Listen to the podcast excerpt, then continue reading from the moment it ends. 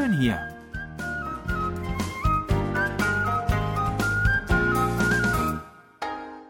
Ausflugstipps für Korea mit Jan Dirks.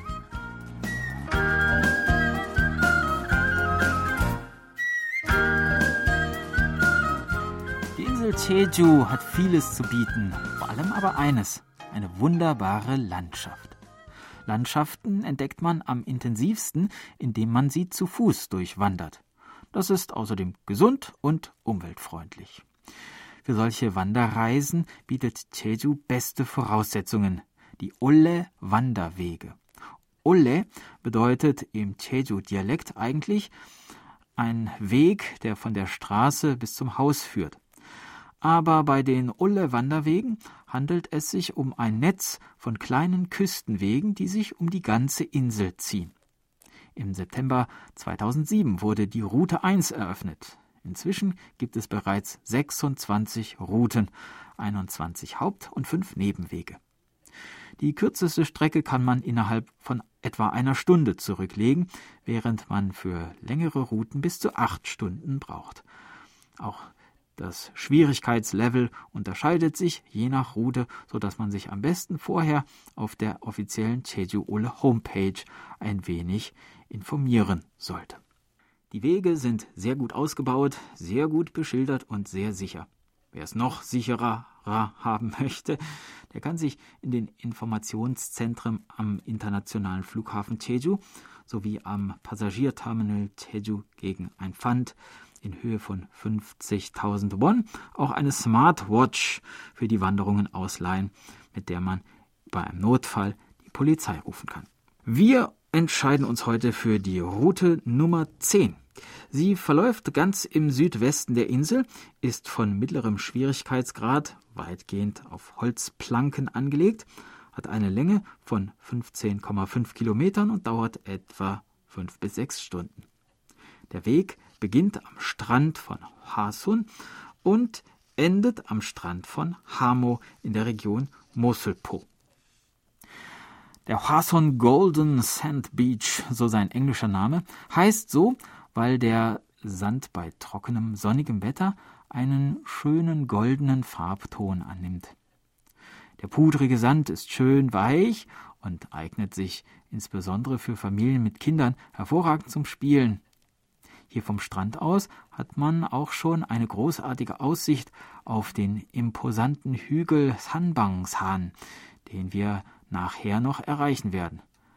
Ach ja, richtig, wir wollten ja wandern. Also los geht's, Richtung Westen, immer an der Küste entlang. Nicht weit vom Hasun-Strand entfernt gibt es einen wunderschönen Aussichtspunkt mit Blick auf die südlich gelegenen Inseln Kapado und Marado. Diese Inseln gehören zu den südlichsten Inseln Südkoreas und bieten ihren ganz eigenen Charme. Nach etwa zwei Kilometern kommen wir an ein altes Steingemäuer. Der Sanbang Yonde diente früher als Waffenlager und als Wachposten. Von hier aus wurden Feuer- und Rauchsignale gesendet. In etwa 500 Metern Entfernung liegt der Strand am Jungmori. Die kleine Felsenhalbinsel hat die Form eines Drachenkopfes, daher ihr Name. Genau an dieser Stelle strandete im 17. Jahrhundert der niederländische Seefahrer Hendrik Hamel mit seinem Segelschiff im Sturm. Ein originalgetreuer Nachbau des Schiffes mit einem kleinen Museum darin kann hier besichtigt werden. Oberhalb des Küstenstreifens ragt nun glockenförmig der Sanbang-San auf, den wir ja vorhin schon die ganze Zeit auf unserer Wanderung im Blick hatten. Ein alter Mythos besagt, dass ein Hirschjäger dem großen Jadekaiser auf dem Berg Hallasan aus Versehen ein Pfeil in die Hüfte geschossen habe und der Kaiser dann zornentbrannt den Gipfel des Hallasans abgerissen und ihn in Richtung Westen ins Meer geschleudert habe. So sei der Felsen Sanbangsan in seiner eigentümlichen Form entstanden. An den Felsen des Sanbangsan geschmiegt liegt über uns der buddhistische Tempel Gwangyongsa mit der Felsengrotte Sanbang Kulsa. Auch diese ist einen Besuch wert. Wir gehen nun weiter den Küstenweg entlang und gelangen als nächstes an die vorgelagerte Halbinsel des Songaksan, ein ehemaliger Vulkankrater von etwa 250 Metern Höhe an der Südspitze der Insel Jeju-do gelegen. Von hier aus hat man nicht nur einen herrlichen Blick aufs Meer, sondern an klaren Tagen auch zurück über die Meeresbucht zum Sanbangsan und bis zum Halasan, dem höchsten Berg Koreas, den wir ja vor zwei Wochen schon erklommen haben.